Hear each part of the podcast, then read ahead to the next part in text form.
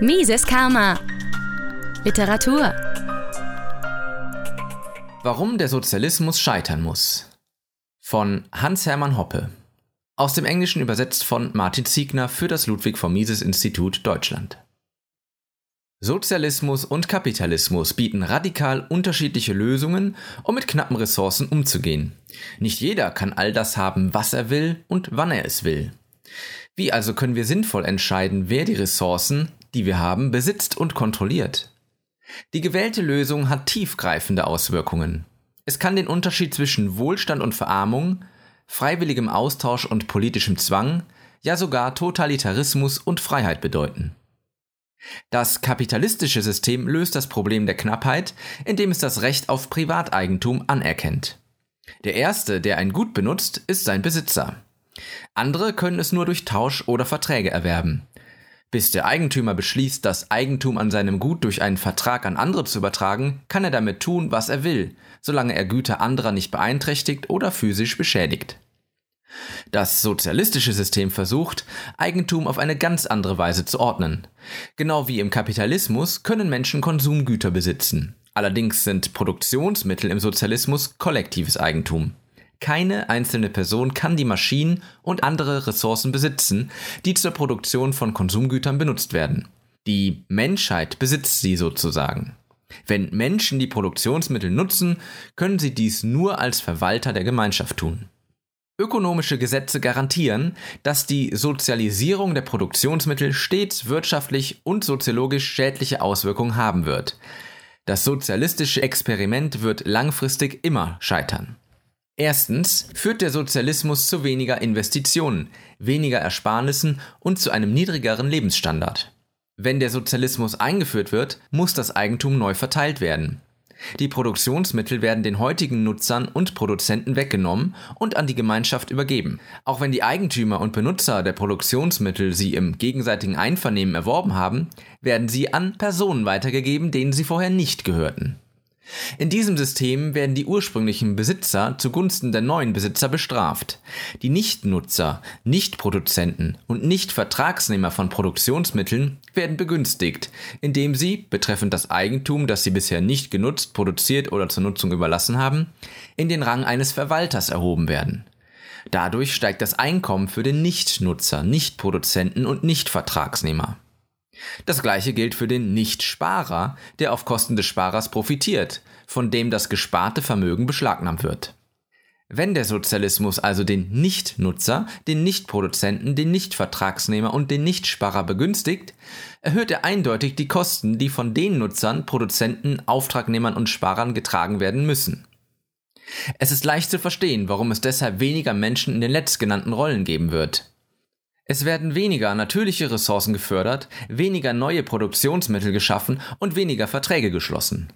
Die Vorbereitung auf die Zukunft wird schlechter sein, da die Investitionsmöglichkeiten aller Beteiligten versiegen.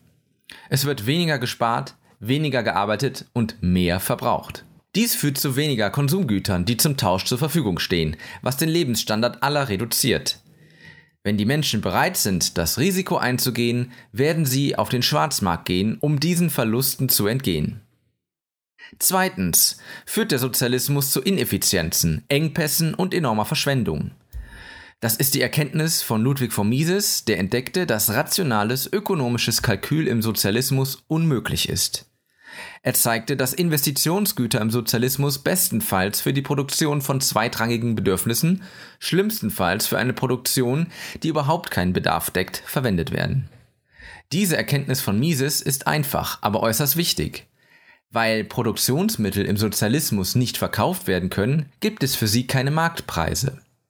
Der sozialistische Aufseher kann die monetären Kosten für die Nutzung der Ressourcen oder für Veränderungen während der Dauer von Produktionsprozessen nicht ermitteln. Er kann diese Kosten auch nicht mit den monetären Erträgen aus dem Verkauf vergleichen. Er darf keine Angebote von anderen annehmen, die seine Produktionsmittel nutzen wollen, sodass er nicht wissen kann, welche seine alternativen Möglichkeiten sind. Ohne die alternativen Möglichkeiten zu kennen, kann er seine Opportunitätskosten nicht ermitteln. Er kann nicht wissen, ob die Art und Weise, wie er produziert, effizient oder ineffizient, begehrt oder unerwünscht, rational oder irrational ist. Er kann nicht einmal wissen, ob er dringende oder nicht dringende Bedürfnisse der Verbraucher befriedigt. Im Kapitalismus liefern Geldpreise und freie Märkte diese Informationen an den Produzenten. Im Sozialismus aber gibt es keine Preise für Investitionsgüter und keine Möglichkeiten zum Austausch. Der Produzent steht im Dunkeln. Und weil er den Status seiner aktuellen Produktionsstrategie nicht kennen kann, kann er nicht wissen, wie er sie verbessern kann. Je weniger Produzenten in der Lage sind, zu kalkulieren und Verbesserungen vorzunehmen, desto wahrscheinlicher werden Ineffizienzen und Engpässe. In einer Wirtschaft, in der die Nachfrage für seine Produkte sehr groß ist, ist das Dilemma des Herstellers noch größer. Es ist offensichtlich, wenn es keine rationale ökonomische Kalkulation gibt, wird die Gesellschaft in einer sich immer weiter verschärfenden Verarmung versinken. Drittens führt der Sozialismus zu einer Übernutzung von Produktionsfaktoren, bis sie verfallen und zerstört werden. Ein privater Eigentümer im Kapitalismus hat das Recht, seine Produktionsmittel jederzeit zu verkaufen und die aus dem Verkauf resultierenden Einnahmen zu behalten. Es ist also zu seinem Vorteil, eine Absenkung des Kapitalwertes zu vermeiden. Weil das Produkt ihm gehört, ist es sein Ziel, dessen Wert zu maximieren, da er für die Herstellung der von ihm verkauften Waren und Dienstleistungen verantwortlich ist. Der Status des sozialistischen Produzenten ist völlig anders. Er kann seine Produktionsfaktoren nicht verkaufen, so dass er wenig oder gar keinen Anreiz hat, sicherzustellen, dass sie ihren Wert behalten. Sein Ansporn wird stattdessen darin bestehen, die Produktion ohne Rücksicht auf den schwindenden Wert der Produktionsfaktoren zu erhöhen.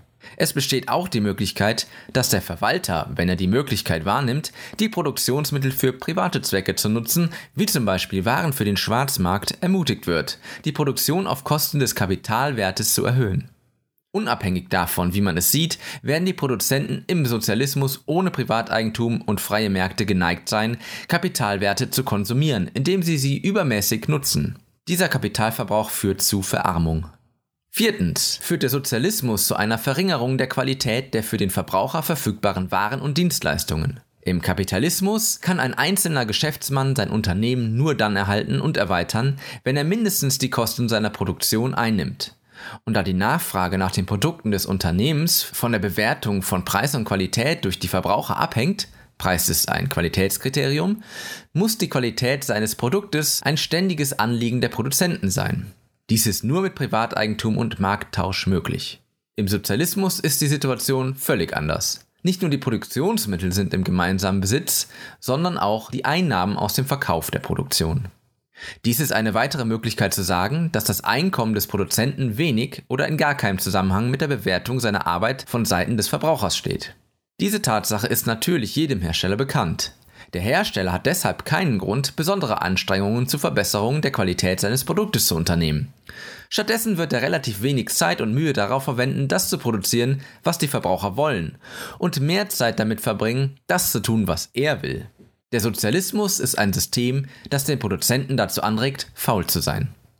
Fünftens führt der Sozialismus zur Politisierung der Gesellschaft. Kaum etwas kann schlimmer für das Erlangen von Wohlstand sein. Der Sozialismus, zumindest seine marxistische Version, sagt, sein Ziel sei die völlige Gleichheit. Die Marxisten stellten fest, dass, wenn man Privatbesitz an Produktionsmitteln zulässt, man auch Unterschiede zulässt. Wenn ich Ressource A besitze, dann kannst du sie nicht besitzen und unsere Beziehung zu Ressource A ist unterschiedlich.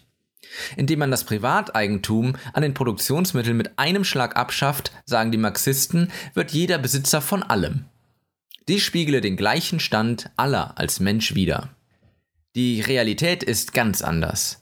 Jeden zum Miteigentümer von allem zu erklären, löst nur nominell die Unterschiede in der Eigenverantwortung. Es löst nicht das eigentliche Grundproblem, es gibt nach wie vor Unterschiede in der Befugnis zu entscheiden, was mit Ressourcen gemacht wird.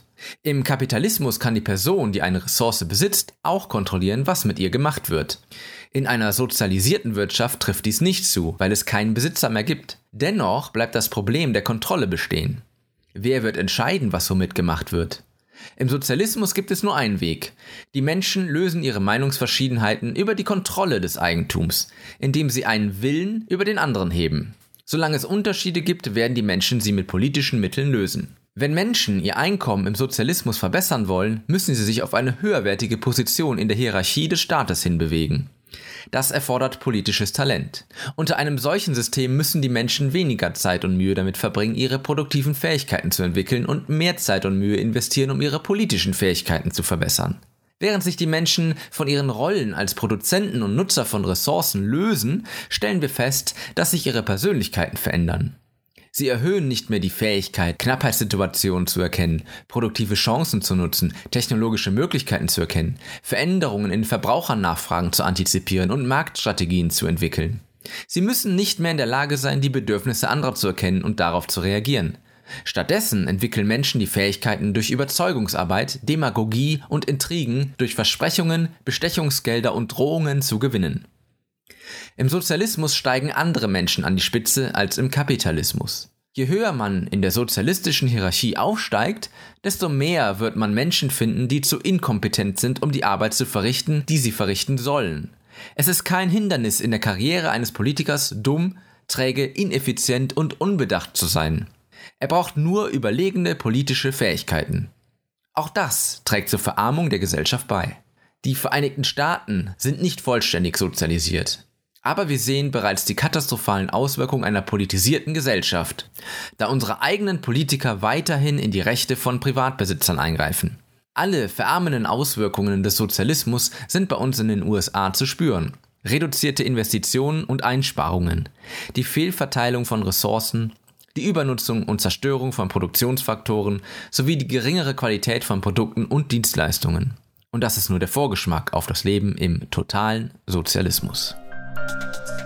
Mises Karma, der freiheitliche Podcast. Auf Spotify, Deezer, iTunes und YouTube sowie unter miseskarma.de.